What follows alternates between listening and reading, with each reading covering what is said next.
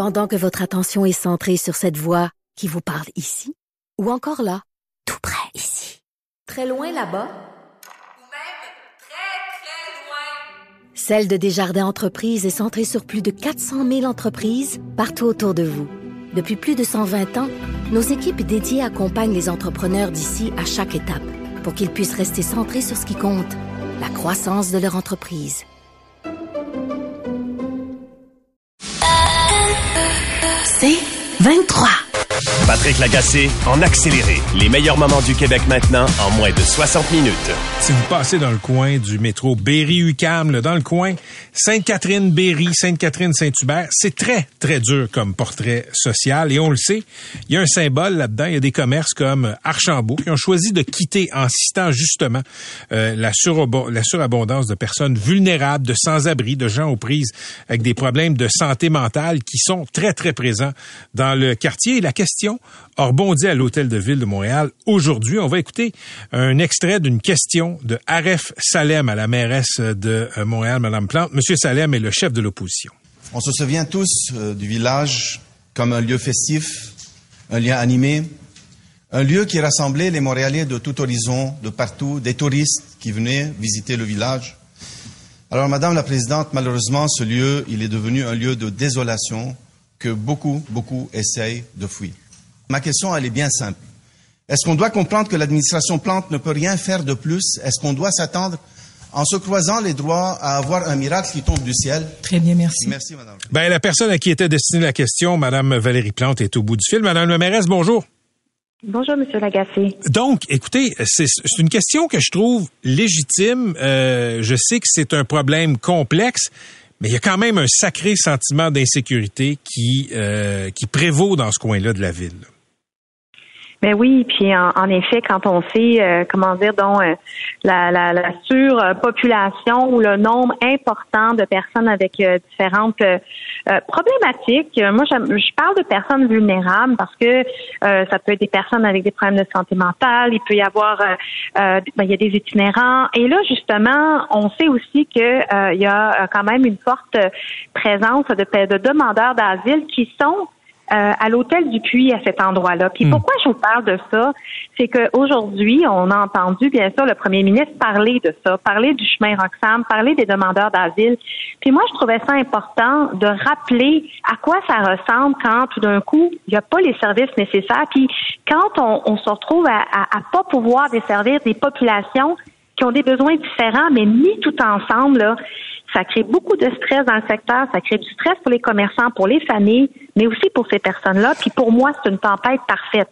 Ça vient pas, je peux vous parler des investissements que l'arrondissement fait dans le village, dans le quartier latin, mais pour moi aujourd'hui, je voulais m'insérer dans cette dans ce questionnement-là parce hmm. que c'est vrai que c'est difficile. C'est vrai que c'est difficile. Puis, Madame Planck, parlons franchement, euh, la, la, misère sociale, l'itinérance, mm-hmm. la question de, de, gens là qui sont clairement pas médicamentés, qui devraient être pris en charge par des hôpitaux psychiatriques qui se promènent dans ce secteur-là. Mm-hmm. C'est-tu vraiment responsabilité de la ville? Ben non, c'est pas la responsabilité de la ville, mais en même temps, pour moi comme mairesse, je veux que tout le monde soit en sécurité. Euh, souvent, euh, les gens, peut-être, par exemple, les services sociaux ou encore euh, au niveau social, ils vont dire, ben, il y a des, il y a des refuges, il y a des hôpitaux. Moi, ce que je dis souvent, c'est que ces personnes-là, c'est pas des bibelots qu'on met sur des tablettes, c'est des gens qui évoluent dans la ville. Et donc, on veut pouvoir s'en occuper. Mais vous avez raison de dire que moi, j'ai pas d'infirmière à la ville de Montréal, j'ai pas d'agent d'immigration à la ville de Montréal, j'ai j'ai pas d'éducatrice de CPE à, à, la ville de Montréal. Donc, on essaie, un, de travailler avec nos, nos partenaires des différents paliers. Et bien sûr, on est en soutien aux organismes communautaires qui travaillent avec les itinérants ou autres communautés, mais c'est vrai que c'est complexe et parfois c'est pas facile pour nous parce que si on veut que tout fonctionne, parce que moi je considère que chacun a sa place dans la ville, dans la cité, encore faut-il qu'on mette les moyens nécessaires pour euh, encourager la cohabitation. Puis là, il nous manque des éléments. Qui met pas les moyens nécessaires, puis qui devrait fournir des éléments? Ben écoutez, euh, là, quand je disais les populations vulnérables, il y a plusieurs catégories, hein, puis des fois ça s'entremêle une personne itinérante pourrait avoir des problèmes de toxicomanie ou de santé mentale. Mais dans le dossier d'aujourd'hui, quand on parle des demandeurs d'asile, moi, je vais vous dire ma préoccupation, c'est que depuis 2021, ça, je pense qu'il n'y a pas grand gens qui le savent, mais depuis 2021, il y a près, il y a près de 74 000 personnes qui ont passé les frontières, principalement en entrant à Montréal, qui sont des demandeurs d'asile.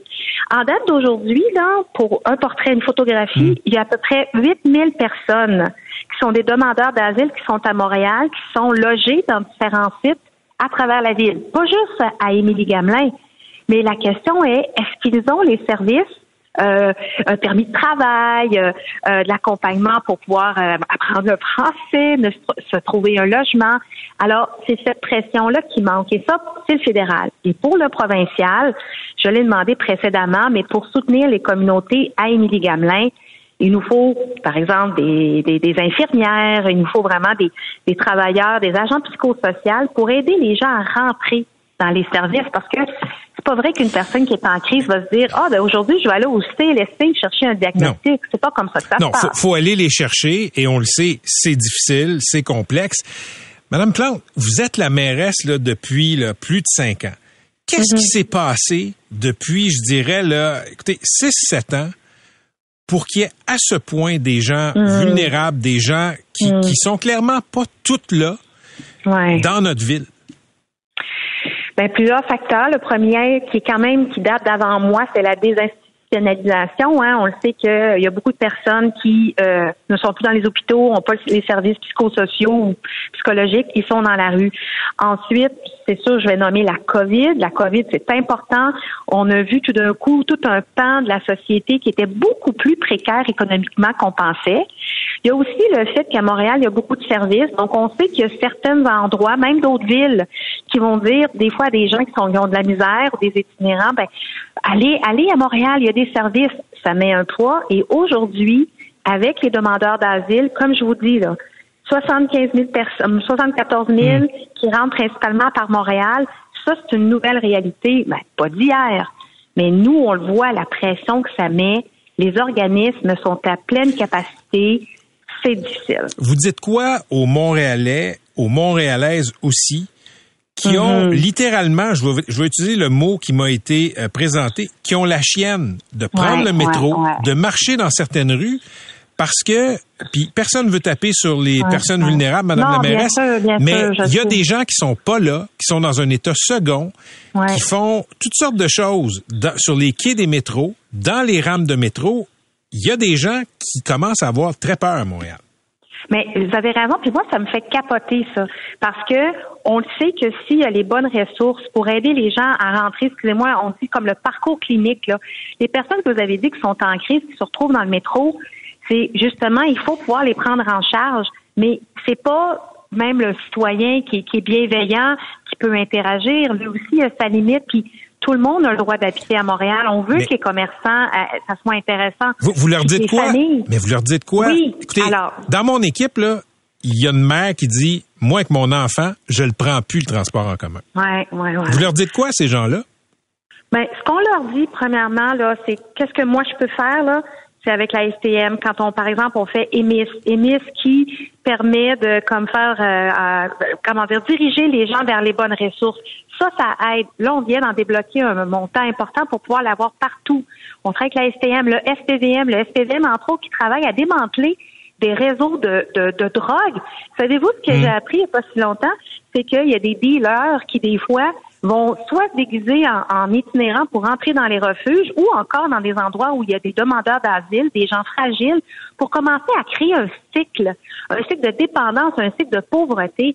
Je trouve ça extrêmement difficile. Donc, le SPVM est là pour démanteler le côté coercitif quand c'est nécessaire. EMIS pour faire de la désescalade puis de l'intervention. Mais moi, ce que je souhaite, c'est que, encore une fois, les gens, les demandeurs d'asile, pour parler d'eux, là, si on pouvait accélérer le processus pour leur donner un permis de travail, ça prend plus d'un an en ce moment. On en a besoin de travailleurs. Est-ce qu'on peut les aider à se trouver un logement, mais il faut investir également. Puis est-ce qu'on peut également s'assurer que les organismes communautaires, on arrête de, qu'on leur donne les moyens nécessaires pour faire l'intervention? Quand vous dites dans le métro avec euh, cette maman puis son enfant, ben encore une fois, j'ai besoin d'avoir du personnel qualifié qui vient du secteur de la santé pour venir faire ces interventions-là. On a appris aujourd'hui qu'il y a 25 000 demeures- de- demandeurs d'asile qui verront leur demande traitée uniquement en 2025. Ça, c'est gracieuseté de la machine fédérale. Ça, c'est autant de gens qui peuvent pas travailler. Qui, qui, qui est le meilleur partenaire? Ottawa ou Québec pour Ah, vous? bon. Allez, allez, mouillez-vous. J'ai envie de vous dire, ça dépend des dossiers. Mais dans celui-là, là, honnêtement, ça nous ramène à Émilie Gamelin, là, ça montre toute la- l'absurdité. Parce que quand ces personnes-là, on le sait, n'arrivent pas à avoir un permis de travail alors qu'ils sont aptes à le faire, ben c'est des gens qui travaillent au noir. C'est de l'argent qui vient pas dans notre Hum, économie. hum. C'est peut-être des gens qui tombent dans la criminalité. Je trouve ça d'une tristesse et d'un inouï et je trouve ça épouvantable qu'on on soit pas capable d'aller plus loin. Donc, dans au niveau des, des populations vulnérables qui ont besoin de soins et d'accompagnement plus au niveau de la santé et des services sociaux, c'est Québec. Quand on pense aux demandeurs d'asile, moi, ce que je souhaite, c'est que le fédéral embarque, puis honnêtement, qu'il nous jase un peu à, Montréal, parce que quand on sait qu'il y a 12 sites d'hébergement à Montréal, puis je remets pas ça en question, là. Moi, je suis contente, on est accueillis à Montréal, mais on veut s'assurer que la, ma- la maman avec son, son enfant peut aller dans le métro. On veut s'assurer que la personne qui a besoin de soins, là, qui, qui, qui est dehors, là, elle a un refuge. Puis une personne qui fait une psychose, ben, il y a soit EMIS, il y a SPVM, mais ça serait le fun qu'il y ait une infirmière également pour le faire rentrer à l'hôpital puis le soutenir dans sa démarche. Et dernière question. La, la question de M. Salem, le chef de l'opposition, concernait le village, le village gay. Donc, euh, le- disons, le tronçon Sainte-Catherine, entre Berry et Papineau, on va dire ça comme ça. Moi, je suis déjà allé là euh, à différentes heures du jour et, de la, et, et du soir dans les dernières années. C'est assez effrayant. Prendriez-vous une marche, une, une petite promenade de santé seule le soir euh, sur Sainte-Catherine dans ce coin-là, Madame la mairesse? C'est drôle, vous l'avez demandé cette question-là la dernière fois que j'étais avec vous, Monsieur Lagacé. Vous voyez que j'ai de la suite dans les idées, ah hein? oui? Puis qu'est-ce que je vous avais répondu? Ben, j'avais trouvé ça un petit peu wishy-washy. Ah, que vous voulez, bon, ben, écoutez, euh, qu'est-ce que je ferais? Euh, Iriez-vous? ben, oui, je, je pense que oui, parce que, ben oui, écoutez, on ira prendre une marche ensemble. euh, Non, non, j'ai dit, je vous ai dit seul. Oui, parce qu'entre autres, la présence policière, j'avoue, euh, peut-être qu'on devrait regarder les jours, mais je sais que la fin de semaine, justement, Émis est là, Hmm. le SPVM est là, beaucoup à la sortie des bars parce que c'est un quartier où, on- entre autres, on fait la fête. Mais quand je dis ça, là... Mais vous êtes plus brave que moi. Ben, je sais pas si je suis plus brave, mais je veux dire, je veux juste pas, je suis pas en train de minimiser Hmm. quand quelqu'un, comme vous dites, moi j'ai peur. C'est pas ça que ça veut dire.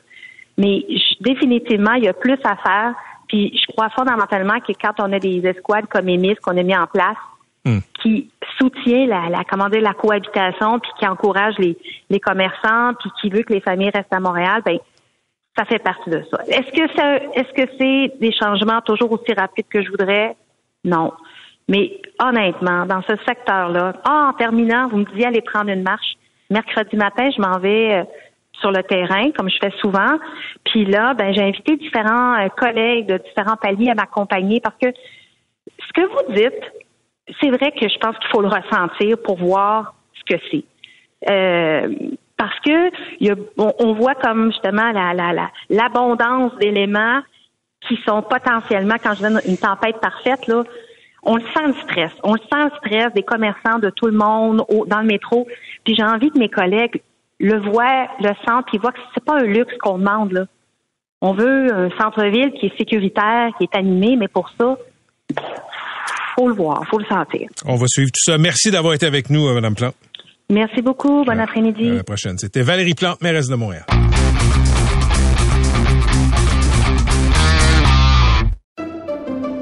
Pendant que votre attention est centrée sur cette voix qui vous parle ici, ou encore là, tout près ici, très loin là-bas, Ou même très, très loin. Celle de Desjardins Entreprises est centrée sur plus de 400 000 entreprises partout autour de vous. Depuis plus de 120 ans, nos équipes dédiées accompagnent les entrepreneurs d'ici à chaque étape pour qu'ils puissent rester centrés sur ce qui compte, la croissance de leur entreprise. On le sait, les demandeurs d'asile qui passent principalement par le chemin Roxham de façon euh, irrégulière, c'est en train de s'installer durablement dans les conversations politiques, pas juste euh, ici au Québec, au fédéral aussi, et euh, aussi au municipal. Et ce matin, dans la chronique de Jean-François Nadeau, euh, qui on va parler tantôt, il y avait une dame qui s'appelle Eva Gracia Turgeon, elle est directrice de l'organisme Foyer du Monde. C'est un centre d'hébergement pour demandeurs d'asile et migrants vulnérables.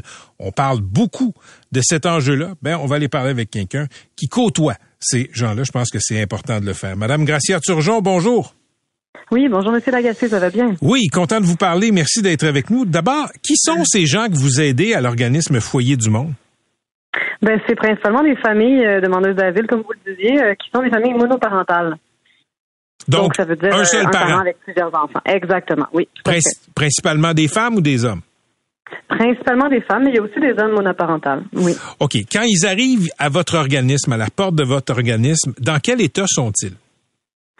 Écoutez, euh, il y a beaucoup, beaucoup de problématiques quand ils arrivent. Euh, ben, non seulement déjà, euh, c'est de c'est d'avoir fait une trajectoire extrêmement difficile euh, et, et- et éreintante pour la plupart des gens qui ont traversé plusieurs pays euh, et qui se sont endettés durant cette trajectoire-là. S'il n'y a pas non plus eu des violences sexuelles, si on est une femme, c'est assez récurrent durant la route. Donc, il y a énormément de syndrome de stress post-traumatique chez cette clientèle-là. Et les enfants, ben, c'est des éponges, hein, on sait bien. Donc, c'est la même chose. Elles vont, ils vont vraiment avoir les mêmes comportements. Donc, très forte chez les enfants qui arrivent. On a l'impression que c'est- une sorte de ballon politique, euh, parfois, la question des demandeurs d'asile qui arrivent ici. Et dans la chronique de Jean-François Nadeau, vous êtes cité disant que euh, la CAQ projette l'illusion que cette situation chaotique dépend entièrement du gouvernement fédéral. Et vous dites aussi, euh, écoutez, c'est un gros shit show, vos mots. C'est quoi le shit show dans, votre vision, Madame Gracia Turgeon? Écoutez, c'est un bon français. Euh, ben, le problème, c'est le chaos sur le, le terrain. Ce qui se passe actuellement, euh, c'est un peu du jamais vu, alors que pourtant, en 2017, on a reçu plus de demandeurs d'asile qu'on en reçoit actuellement. Et ça n'a pas été, ça n'a pas été le chaos qu'on voit en ce moment, là, ou le shit show, là, pour reprendre Mhm, les mêmes mhm. mots. Euh, ben, ce qui se passe, c'est que oui, il y a euh, Québec qui fait du capital politique sur euh, la crise actuellement et qui blâme facilement euh, le fédéral, alors que euh, il y a une volonté politique euh, au niveau provincial qui n'est pas là. Euh, si on fait une petite comparaison, là, on a eu les Ukrainiens qui sont arrivés euh, il n'y a pas très longtemps. On en a reçu 130 000. Et il n'y a personne euh, qui a dit quoi que ce soit de négatif. On a accueilli ces gens-là à bras ouverts et on continue de le faire et ça s'est très bien passé. Alors que là, maintenant, on parle de 90 000 euh, demandeurs d'asile au niveau canadien, dont la majorité au Québec, effectivement. Mais là, c'est vraiment problématique. Et là, euh, c'est, c'est- on peut Hmm. plus, on peut plus accueillir personne. Là, là, on a atteint notre maximum. là. Donc Euh, oui, c'est, c'est comme si on a deux poids deux mesures. là. Vous, vous reprochez, euh, toujours dans la chronique de Jean-François Nadeau, vous reprochez à Québec de laisser les groupes communautaires comme le vôtre s'arranger tout seul. Euh, Ce serait quoi ne pas vous laisser euh, vous arranger tout seul? Euh, ben, ce serait à ce moment-là mettre les ressources euh, adéquates. Donc, euh, faire en sorte, nous, on a un beau programme qui s'appelle le PRIDA, donc c'est le programme d'accueil des demandeurs d'asile au niveau québécois. Et c'est euh, à ce programme-là qui a plusieurs centres, actuellement deux centres au Québec, de s'occuper de l'arrivée euh, des gens à, à- dans les premiers jours. là. Donc, une fois qu'ils passent Roxham, si c'est par là qu'ils passent, sinon à un autre poste frontalier. euh, même par avion ou par bateau, mais le Canada, c'est un petit peu difficile, donc on, on a souvent moins de ce genre de cas de figure-là. Euh, et c'est eux qui font l'accueil les deux premières semaines. En 2017, quand on avait réquisitionné le stade olympique, il y avait 11 centres qui étaient gérés à ce moment-là au niveau provincial.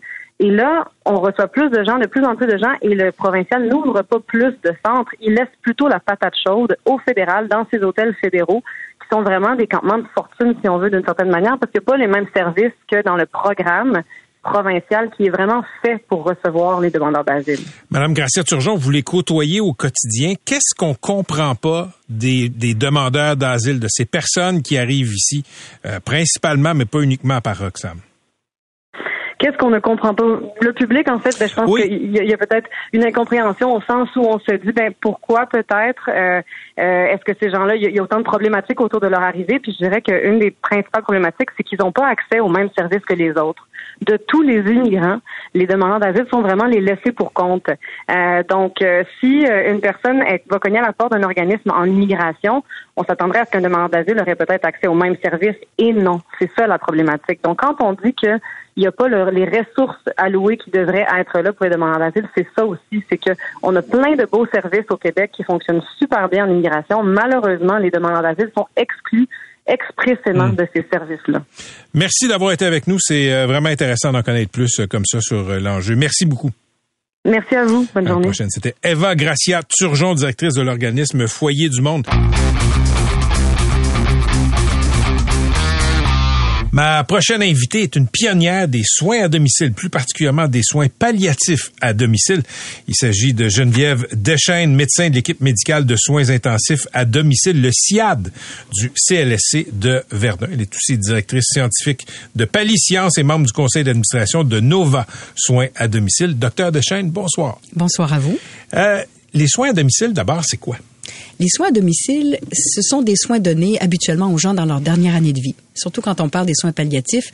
Et je veux briser tout de suite un mythe ici où on entend des fois les gens dire c'est les soins des sept derniers jours. Pas du tout. On meurt pas d'un coup de machette, on meurt pas d'une pneumonie. Habituellement, en Occident, on meurt d'une maladie chronique terminale. On connaît bien le cancer, mais il y a aussi des vieux cœurs, des vieux poumons, des vieux foies, des vieux reins. Et tout ça, ça prend du temps. Et les 8 à 12 derniers mois de vie, ce sont des soins palliatifs. Puis c'est clair que les gens veulent pas les passer ces 12 mois-là à l'hôpital. C'est clair qu'ils savent qu'on peut plus les guérir. C'est clair que les traitements hospitaliers ont été donnés et ont malheureusement fait échec.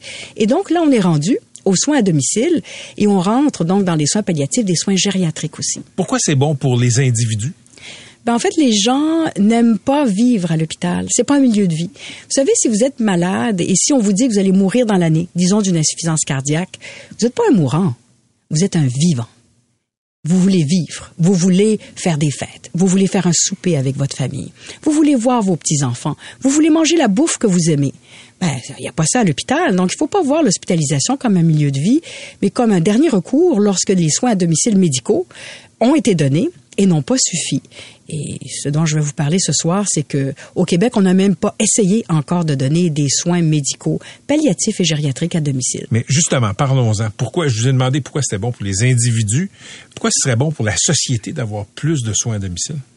Deux fois moins cher. On a fait des études avec le CLC de Verdun et le- la dernière année de vie, les coûts de tous les soins en santé, leur assemblée, c'est deux fois moindre, 50 moins en fait, si on a une équipe SIAD, une équipe médicale intensive à domicile en CLSC. J'insiste, en CLSC. Il faut sortir de l'hospitalocentrisme, de la médecine québécoise. Hospitalocentrisme.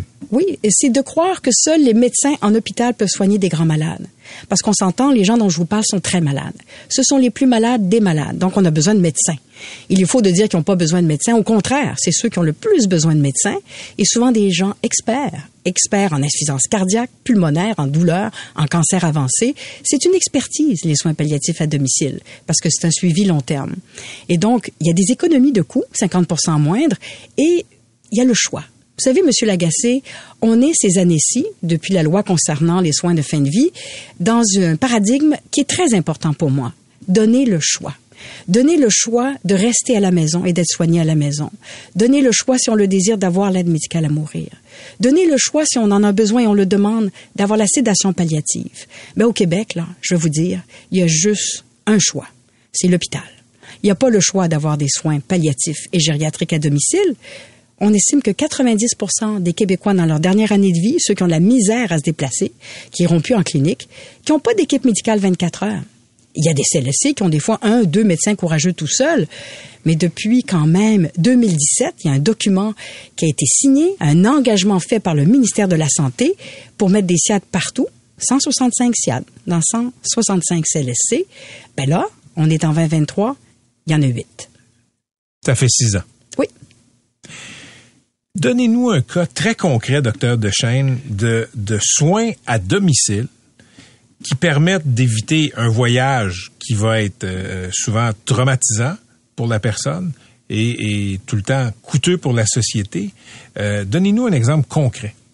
Martin, que je suis en ce moment, qui a 68 ans, qui a un petit cancer du poumon qui le dérange pas trop, un cancer de la prostate assez contrôlé, un cancer du poumon, mais aussi une grosse insuffisance cardiaque.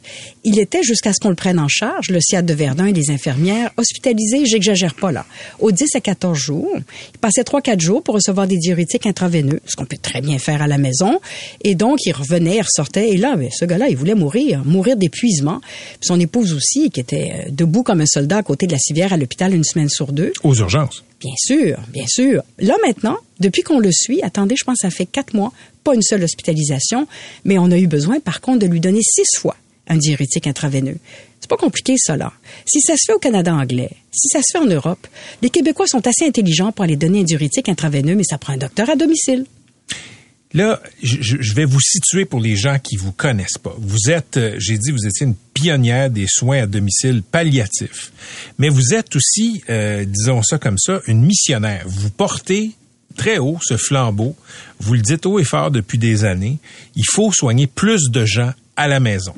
Et il y a des statistiques, et vous allez nous en parler, docteur Dechaine, qui sont frappantes. C'est-à-dire qu'au Québec, quand on se compare au reste du Canada, quand on se compare à l'Europe, on est vraiment les derniers de classe. Pourquoi? Il y a une vision hospitalo-centrée de la médecine, à la fois au ministère, qui est, je vous dirais, sans exagérer, anti-médical pour les soins médicaux à domicile.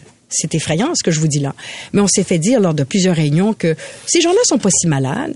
Ne médicalisez pas les gens qui sont à domicile en fin de vie, puis les infirmières vont suffire. Écoutez, je vous l'ai dit tout à l'heure, ce sont les plus malades des malades. C'est une médecine complexe. On a besoin de docteurs. D'accord pour vous qu'on n'ait pas besoin de médecin pour un petit bébé en santé, mais je suis pas d'accord avec vous qu'on n'ait pas besoin de médecin pour quelqu'un qui est en insuffisance cardiaque et qui a des reins finis, puis on est en train de lui donner des hautes doses de intraveineux. God, ça prend un médecin. Mais c'est aussi du côté de mon syndicat. Et là, je vais vous donner un chiffre qui va vous La faire FMOQ, sauter. la Fédération des FMOQ, médecins omnipraticiens. C'est ça, qui, euh, nous sommes environ euh, 10 000 médecins de famille, mais 9 000 équivalents temps plein. En moyenne, au Canada anglais et en Europe, les heures travaillées par les médecins de famille à l'hôpital, c'est entre 15 et 18% Au Québec, c'est 40 Je traduis ça dans un autre chiffre. On retire chaque année au Québec 1500 médecins de famille temps plein de la première ligne pour les mettre à l'hôpital. Vous allez me dire qu'est-ce qu'ils font là? Mais ils font plus que ce que les autres médecins de famille font au Canada anglais. Parce que normalement, un médecin de famille, c'est aux urgences, ça fait des soins palliatifs, puis gériatriques en hôpital. Eh bien non. Au Québec, maintenant, ils hospitalisent à la place des spécialistes. à la place des médecins spécialistes. OK. euh, si, si ça se fait ailleurs, pourquoi est-ce qu'ici, l'État et la Fédération des médecins omnipraticiens, d'après vous, docteur Deschaines, et, et pas dans une logique d'envoyer des médecins sur le terrain à la maison pour éviter des hospitalisations? Il y a 10 à 25 des, des les civières aux urgences majeures qui sont occupées par des patients qu'on pourrait traiter à domicile. Un SIAD, là, ce que ça fait, c'est pas juste des soins palliatifs. Ça va aussi visiter en urgence des patients totalement inconnus de nous, des patients gériatriques pour leur éviter une hospitalisation. Eh bien, misère. Le gouvernement actuel, non seulement ne va pas implanter les SIAD, alors que ça fait quelques années qu'on les attend, mais ils ont décidé d'implanter des hôpitaux à domicile. Mais ça, on fait ça, les SIAD. Puis ça coûte rien. Et c'est beaucoup plus efficace parce qu'on est avec les infirmières de CLSC. Et là, c'est un autre mythe qu'il faut défaire. J'entends plein de gens dire on peut pas mettre des médecins dans les services de soins à domicile des CLSC parce qu'ils ont besoin d'infirmières. Mais Monsieur Lagacé, elles sont là, les infirmières. Elles sont là depuis 40 ans et elles rêvent de travailler avec des médecins à leur côté parce que ce sont des professionnels extraordinaires, hors normes, qui sont exaspérés de devoir faire 911 ambulance à chaque fois que le patient a besoin d'un ajustement de son traitement. Docteur Dechaine, quand, quand vous regardez l'ensemble du dossier, les obstacles là, qui euh, se dressent entre, euh, entre les médecins et les soins à domicile, la première digue à faire sauter, ce serait quoi? De redonner le pouvoir au gouvernement, parce qu'il ne l'a pas, de distribuer- Le gouvernement n'a pas le pouvoir, comment ça? Euh, Non, c'est ça. de, euh, redonner le pouvoir de dire aux médecins de famille où aller. Par exemple, dire euh, j'aimerais qu'il y ait plus de médecins de famille en soins à domicile, gériatriques et palliatifs. J'aimerais qu'il y ait plus de médecins de famille en bureau et moins à l'hôpital. Redonner ce pouvoir-là au gouvernement. L'État n'a pas ce pouvoir-là? Non, pas du tout. Qui a ce pouvoir-là? C'est mon syndicat. Depuis 2008, et ça a été renouvelé en 2011 et 2018, on a eu des gouvernements de docteurs.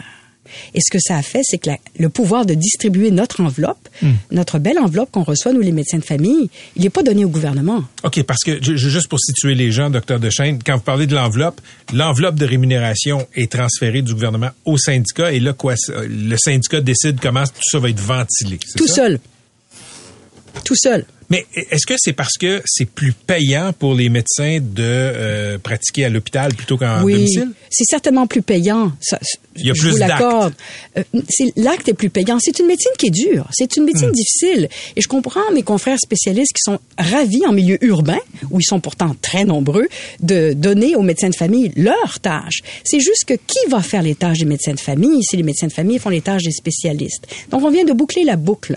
En retournant les médecins de famille euh, en première ligne, disons à 20% de leurs heures travaillées, ce qui serait déjà plus que toutes les autres provinces canadiennes, on vient de donner, je me répète là, 1500 médecins de famille temps plein pour le bureau et pour les visites à domicile, et pour les CHSLD qui sont en manque criant, et pour la réadaptation, qui a plus de place parce qu'il n'y a plus de docteurs, puis les patients doivent rester à l'hôpital.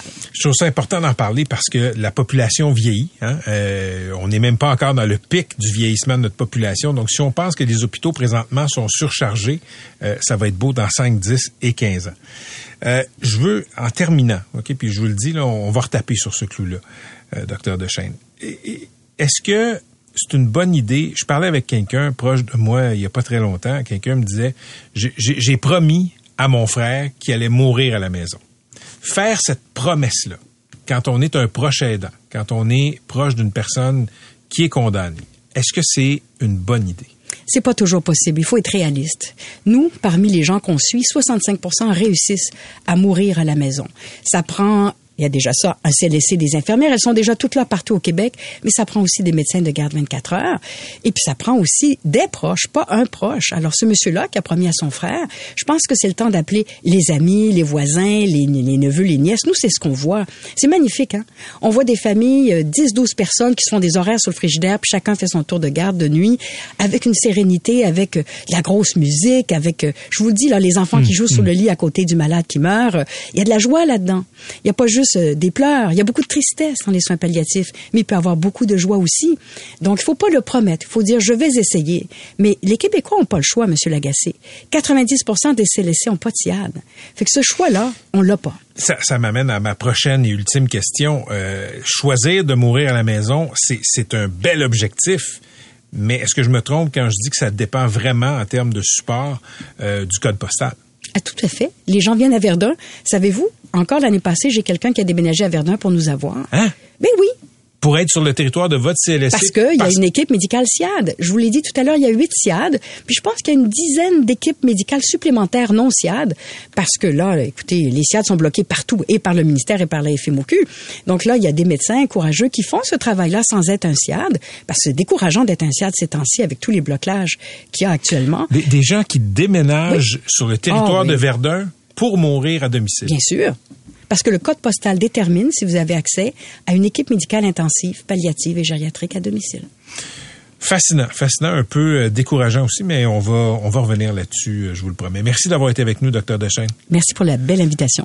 Bonne soirée. Docteur Geneviève Dechaine, médecin de l'équipe euh, médicale en soins intensifs à domicile, ce qu'on appelle un SIAD du CLSC de Verdun pionnière des soins euh, palliatifs à domicile. Elle est aussi directrice scientifique de Palliscience, membre du conseil d'administration de Nova Soins à domicile.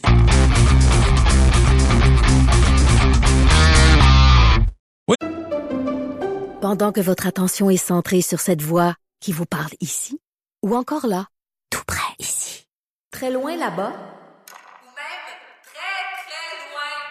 Celle de Desjardins Entreprises est centrée sur plus de 400 000 entreprises partout autour de vous. Depuis plus de 120 ans, nos équipes dédiées accompagnent les entrepreneurs d'ici à chaque étape pour qu'ils puissent rester centrés sur ce qui compte, la croissance de leur entreprise. C'est la chronique showbiz, mais c'est peut-être un petit peu aussi la chronique euh, rénovation parce qu'on soit Daniel Corbin mhm. de l'émission Vendre ou rénover et les gens sont très excités en ben studio. Oui, parce que c'est un des seuls qui fait de quoi de beau à la TV. Moi, pour, pour toutes les regarder, surtout aux États-Unis. c'est-tu lettre des fois? à la base, à la base, je suis une grande fan de l'émission. Je l'écoute religieusement. J'enregistre. Merci, merci. Je, et, je sais que je ne suis pas la seule. Vous êtes rendu à votre septième saison. Septième saison, oui. qui est présentement euh, en ondes à Canal Vie. Et je dois dire, euh, Daniel, je suis embêtée de vous voir aller parce que je sais que depuis avant la pandémie, le marché immobilier a changé énormément. Le marché de la rénovation a changé euh, de beaucoup.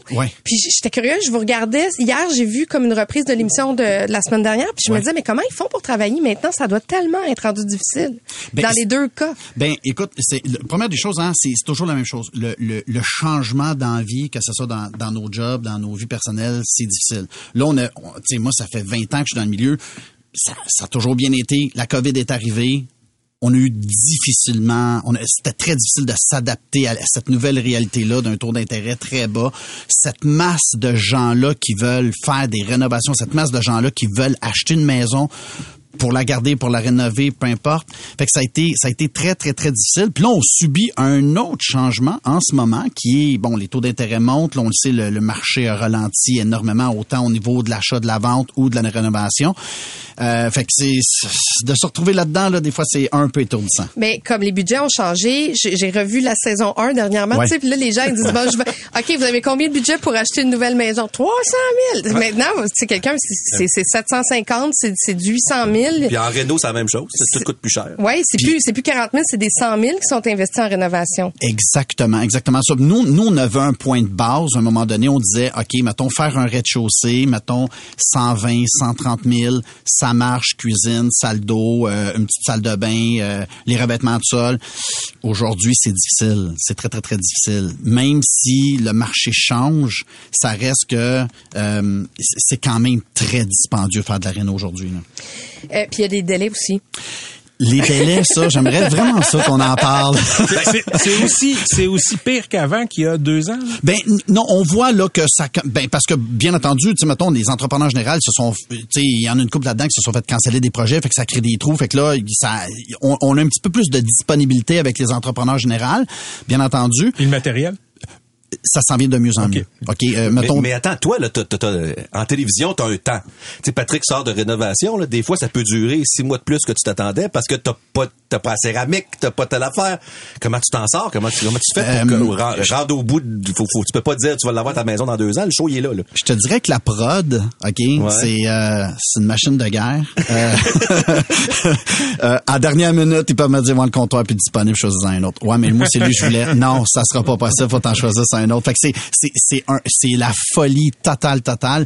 Puis, bien entendu, les collaborateurs qu'on a, euh, je dis pas qu'ils attendent sur le coin de la table qu'on leur donne des réponses, mais pratiquement. Versus la réalité de la vie, c'est que t'attends des trosses, t'attends des planchers, t'attends de la plomberie, CBO, ça fonctionne plus. Tu sais, je veux dire, juste mettons, tu commandes de la céramique, t'en commandes trois à l'avance. Là, tu calcules ton pied carré, t'en manques un peu. Tu recommandes, ah, elle est plus. disponible. Ou le lot est pas le même, ah, est un petit peu différente. Là, tu tu veux dire, c'est, c'est- ça, c'est, une goutte dans l'océan, là. Je pourrais vous en parler jusqu'à demain matin de ça, là. On s'entend que le concept de l'émission, c'est vendre ou rénover, donc de garder sa maison ou de déménager. Exact. Du côté de la vente de maison, quand les gens choisissent de déménager. Hier, il y avait une magnifique fermette à Varennes à 750 000. J'étais jaloux, j'avais de la bave qui coulait. Je me disais, être moi, je déménagerais. Est déjà Ça- C'est ça, avec le four à pizza, la piscine creusée, c'était c'était fantastique. Et là, je me suis dit, mon Dieu, ils décident de déménager, mais entre le temps où ils prennent la décision, ils ont fait la visite, et là, ils s'en vont vendre leur maison pour déménager. Il y a un monde entre les deux. Là, il peut y avoir dix autres acheteurs qui vont euh, faire de la surenchère ou, tu sais, ça peut bouger le prix. Quand vous finissez l'émission de télé, c'est pas fini, là, leur, Ah non, leur non, non, non, non, non, non, ça, ça continue toujours, là. Ça, c'est, ça, c'est sûr et certain. Puis, puis, tu sais, à la fin de la semaine, euh, encore là, le marché immobilier, de la vente puis de l'achat change aussi. Tu sais, des ventes multiples, tu sais, des, des offres multiples, je veux dire, il y en a moins qu'il y en avait. Il y en a encore, mais ça aussi, ça, ça s'est refroidi beaucoup, là, tu sais. Mais effectivement que je veux dire, un bon deal avant COVID, pendant ou après, c'est un bon deal. Puis quelque chose qui est attrayant est attrayant. Est-ce qu'il y en a encore des bons deals? Écoute, moi, moi, je suis un acheteur de Plex dans la vie parce que euh, on a un parc immobilier. Puis, je veux dire, pendant le COVID, là, je les ai fait les calculs sur tous les bords, là, tu sais, ça rentrait pas, là. Tes locations versus ce que tu payes. Si t'es pas propriétaire occupant, t'oublies ça, ça marche pas pendant Trop tout, cher. là. Beaucoup, beaucoup, À moins d'avoir acheté il y a longtemps. Ouais, exactement ça. Là, le problème, c'est que, puis moi, je, je côtoie des courtiers immobiliers à chaque jour, là, tu sais, c'est que le propriétaire qui veut vendre sa maison, là, lui, lui, il veut faire de l'argent avec, tu sais, puis il y a encore, il y a encore la COVID en tête, il y a encore ce mouvement-là, mais il y a le marché. Tu sais, la maison a subi aucune rénovation depuis 20 ans, 1000 ans, exactement ça. Mais le propriétaire qui avant, là, lui, là, il se dit non, non, non, mais attends un peu, là, dans mon quartier, ça se vend à tel prix. Ouais, mais regarde ta maison à toi, là, a, a- a besoin d'énormément de rénovation. Fait que des deals que tu ramassais, mettons, pour flipper des maisons, tu ramassais ça pas cher, puis que tu mettais une coupe de 100 000 dedans, puis tu pouvais faire une coupe de 100 000 avec j'y crois de moins en moins là, parce que justement le monde qui vend, ils se disent ben moi tout le monde a ramassé, moi aussi je vais ramasser. là. J'ai une question. Je vais profiter du fait que Maïka Denoyer, là, ta co-animatrice, n'est pas là. Euh, moi, en tant que téléspectateur. OK, je regarde votre show, je me dis, il me semble que c'est pas juste que le gars, lui, il se retape tout, puis il fait des dessins, puis il arrache, puis il recommence. On parle, de trop- deux, trois, quatre semaines, un mois. Puis qui passe des nuits blanches, puis qu'il Ouais. capote. Puis Maïka fait visiter trois maisons. On s'en va au 47, 42, c'était le plan. Elle elle est pas là. Suis pas correct, mais c'est quoi ta réponse à ça? Il me semble que tu travailles plus fort qu'elle. Euh, Fais-toi plaisir, elle est pas là. je travaille plus fort qu'elle. Écoute, euh, elle a choisi de vendre des maisons, j'ai Ouais. décidé d'en dessiner. Tu sais, fait que ça va, la job euh, va, va va avec, bien entendu.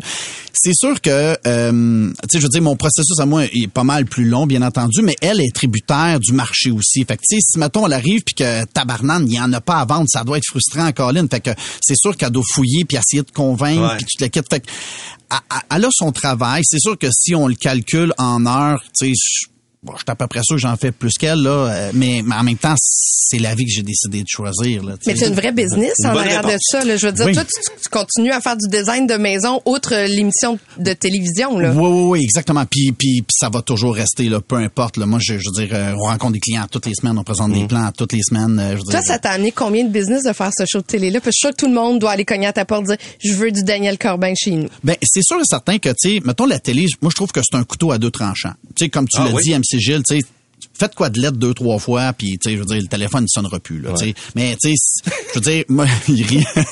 Mais, tu sais, fait quand tu, puis moi, je suis, tu sais, je suis quand même très consciencieux, tu sais, de, de, de, de l'image, puis de, puis, tu sais, je me souviens à la base, vendre rénover, je me souviens, Francis Laforêt m'avait dit, Dan, c'est un show de réno, c'est pas nécessairement un show très esthétique ou très, tu sais, puis on l'a amené à un autre niveau, je considère, Ouais. tu sais, on a l'esthétisme en dedans de nous, euh, tu sais, autant chez Zone 3, autant chez nous, euh, toutes les, tu sais, de partout, on veut que ça soit un beau show, puis que les gens aussi apprennent des trucs, parce que c'est beau d'enlever des murs, comme tu disais, c'est beau de dire, mais, mais, d'instruire les gens, de faire comme, hey, attends un peu, là, tu penses que ça, ça va pas coûter cher parce que t'as juste une petite salle de bain qui est rien, mais on va toucher à de la plomberie, de l'électricité. Fait qu'à un moment donné, la grandeur n'importe peu, là, tu sais. Il y y a pas, il y a pas de petite Non, non. On va te garder euh, pour euh, Ouais. finir notre heure, si tu permets. Ben oui, ben oui, ben oui. Si tu permets. Non, ça va. J'ai un petit design à te faire faire pendant la pause. ça va être correct, on va y aller. Nos studios en ont besoin. je, te, je te rappelle que tu es en promo. Tu peux pas nous envoyer de cachet. Merci beaucoup. On revient avec Daniel Corbin après. Au réseau Cogeco, vous écoutez Le Québec maintenant. Le Québec maintenant. Avec Patrick Lagacé. 15h23, oui, on finit l'heure et on poursuit l'entrevue avec euh, notre ami euh, Daniel Corbin de l'émission Vendre ou Rénover. Et euh, je te dis, quand ton nom est sorti tantôt en réunion d'équipe, Daniel, euh, beaucoup de gens étaient excités autour de la table. Tu as une réputation qui te, qui te précède. Une rockstar du Ah. design. Mais je, je me demandais, euh, est-ce que tu regardes les, les émissions, les versions de l'émission euh, de, de, de Renault, etc., ailleurs dans d'autres marchés?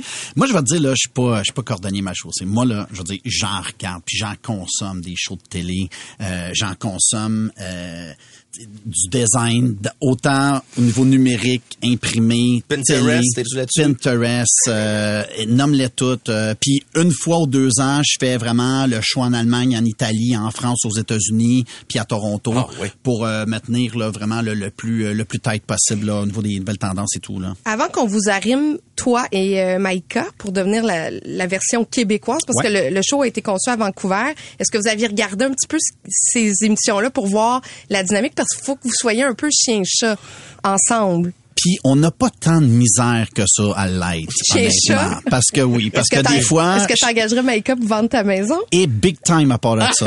A du chien dans le corps, la petite. Pour le vrai, là. Euh, mais- puis même, moi, souvent, je- tu sais, je suis pas d'accord parce que je me dis, ce client-là, il a déjà investi chez eux, il a déjà, il est déjà bien installé, les enfants sont déjà à l'école, ça prend une bonne réno, quelque chose de, de sharp, solide, puis ils vont rester là. Tu sais, puis elle, non, elle trouvé une autre maison, puis là, là, ça, ça part, là, puis ça part, puis des fois, quand, quand, quand la caméra elle ferme, ça continue à s'obstiner, là, pour le vrai, puis là, ben là, on peut se dire n'importe quoi parce que c'est pas filmé, fait que là, euh, il y a des bips, puis il y aurait des comme bips. quoi?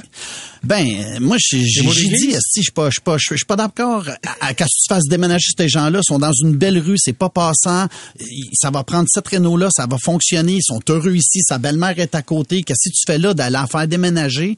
Puis des fois, c'est points, mettons, dire, bon, mais là, il y a- mettons, euh, il y aurait un garage double. Ouais, mais il y en a un simple. Il y a même pas de char dedans. C'est des skis. C'est une réorganisation, puis ça va marcher. Tu fais pas de déménager le monde pour ça. Puis elle, de son côté, c'est la même affaire. Ben voyons, tu m'y tu toi, c'est de la poudre aux yeux ton affaire. Euh, tu sais, c'est pas à cause que t'as mis deux garde-robes que la vie va bien aller. Tu sais, fait que là, c'est de là, les, les, les, les cornes, ça, que ça, ça, ça frappe, là. Euh, avant la fin de l'émission, ils doivent se prononcer, je reste ou je vais à ma maison. Quand vous arrivez devant eux, avez-vous un feeling de ce qui va se passer? Moi, là, je vais te dire une affaire, là, dans la vie, là, OK, puis nous, là, chez nous, à la firme, là, on fait des bâtiments de 10-15 étages, des projets à millions. J'ai jamais à boule dans l'estomac. Tu vois ça se monter, les proportions sont écœurantes, puis je mets ma tête sur la bûche souvent, là.